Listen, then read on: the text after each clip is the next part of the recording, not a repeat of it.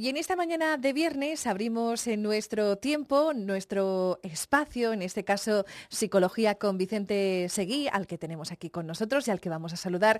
Muy buenos días. Hola, buenos días, Pepa, ¿qué tal? Muy bien. Hoy es un tema que nos interesa a muchos, a muchas y a muchos, porque llega esa operación, la operación bikini, a todos nos vienen las prisas y queremos adelgazar.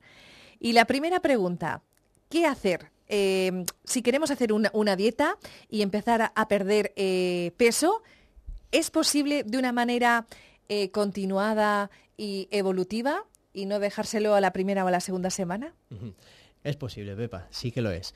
Lo que pasa que sí que es verdad que tenemos que ir con cuidado de no hacer los cambios demasiado bruscos. ¿Por qué? Porque esto lo que va a hacer es tener que luego tengamos un efecto rebote. Con lo cual lo que tenemos que hacer es poco a poco ir haciendo los cambios en nuestras pautas, en nuestro estilo de vida, en nuestra dieta, de manera lenta pero consistente. Como por ejemplo, podemos empezar marcándonos pequeños objetivos, con el tema de la compra, el tema de ir dejando alimentos que son malsanos poco a poco y así ir incorporando nuevos alimentos. Y de una forma, sobre todo, como bien decías, planificada, ¿no? Mm, con las cosas muy claras a la hora de ir al supermercado, con una lista y no ir sin lista, no ir con hambre, que también es peligroso, ¿no? Muy bien, sí, sí, de eso iremos hablando. Eh, un tema de la planificación es muy importante, es algo que iba a decir a continuación. ¿Por qué? Porque esto nos va a permitir eh, anticiparnos un poco a los problemas que podamos tener. Es muy importante siempre planificar. Te pongo un ejemplo. Si tú vas a un buffet, lo más normal, la gente lo que hace es coge el plato y empieza a llenarlo de todo. Con lo cual acabas con un plato a rebosar, normalmente te sobra, acabas lleno y entonces es una comida que no ha sido saludable. Un objetivo aquí que podríamos hacer, una alternativa, vamos al buffet, damos primero una vuelta completa, vemos todos los alimentos y entonces planificamos qué es lo que queremos. Seleccionamos, ¿no? Exacto. Muy bien. Muy bien. Después, aparte de aquí, como tú bien has dicho, es no ir a comer, no ir a comprar, perdón, nunca con hambre, es importantísimo, porque también se come con la vista.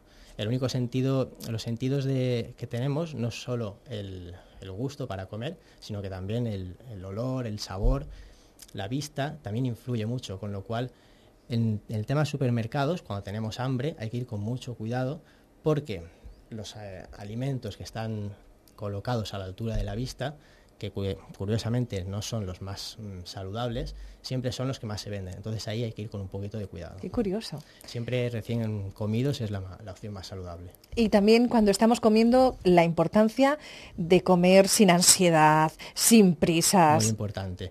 Aquí lo que tenemos que hacer, yo recomendaría que eh, el tema de la comida, cuando nos sentamos, estar un, tiempo prudencial, que yo diría que está alrededor de los 20 minutos. Estar masticando cada, cada bocado que nos llevamos a la boca. Disfrutarlo. Exacto, disfrutarlo y sentirlo. Hay una razón también fisiológica para esto y es que es la saliva. La saliva lo que hace es enviar una señal de saciedad al cerebro de que estamos llenos ya y entonces ahí es más fácil regularse. Si comes de golpe no le das tiempo a la saliva a actuar y por lo tanto estás comiendo más de lo que te toca. Ay, qué curioso. Bueno, y y eh, eh, aprender a diferenciar lo que es hambre emocional y hambre fisiológica. A ver, explícanos un poquito en qué consiste el hambre emocional del hambre fisiológico. Muy importante, Pepa. Eh, la mayoría de los fallos que, cometemos las personas a la hora de intentar seguir una dieta y no poder es precisamente el tema del hambre fisiológica y el hambre emocional. ¿Qué sucede? Por ejemplo, el hambre emocional es un hambre que es, entra de repente, es urgente, tiene que ver mucho con las emociones. Es decir, yo me siento bien, me siento mal y lo que hago es tapar esas emociones con la comida. Por ejemplo, llega el viernes y pues como esta, semana lo he hecho muy bien, me voy a dar un premio. Entonces, como algo que no toca. Y al contrario, cuando estoy triste, pues todos sabemos ya la película, vamos a decirlo, el helado de chocolate siempre está ahí. Entonces hay que aprender a diferenciar esto. También en el hambre emocional, si te fijas, para aprender a diferenciar, un detalle más que podemos tener en cuenta es, siempre es una comida en concreta y normalmente es una comida que no es sana. No vas a querer, no te va a entrar el capricho seguramente de comerte un puerro, ni un puré de verduras, sino que vas a querer comer pues chocolate, una bollería, pizza, una pizza, etcétera, etcétera. Entonces ahí una hamburguesa. Muy bien. Entonces ahí puedes ir viendo también que eso es hambre emocional. Emocional. ¿Vale? Y otro detalle también que nos puede ayudar es el hambre emocional no tiene, digamos, la sensación de saciedad. Como decíamos antes, como comes por emoción, normalmente comes bastante más rápido, engulles y no tienes sensación de saciedad. Sin embargo, con el hambre fisiológica sí que llega un momento en el que te sientes lleno.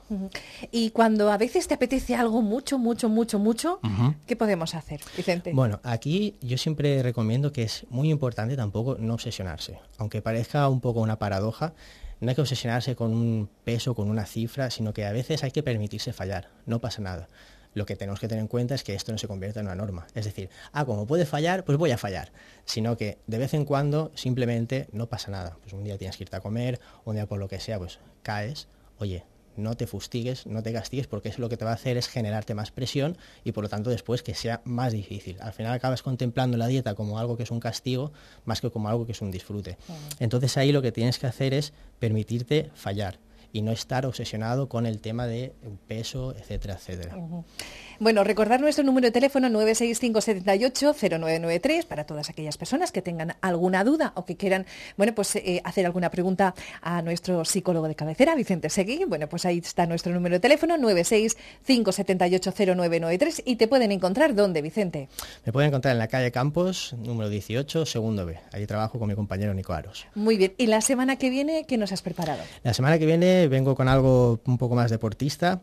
Vamos a preparar o a ver cómo se puede preparar una rutina psicológica precompetitiva. ¿Esto qué quiere decir? Para correr. Exacto. Cómo prepararse mentalmente el día de antes para controlar un poquito esos nervios y no hacer fallos. Muy bien. Bueno, pues te esperamos la semana que viene. Gracias. Aquí estaré, encantado. Hasta luego, Vicente.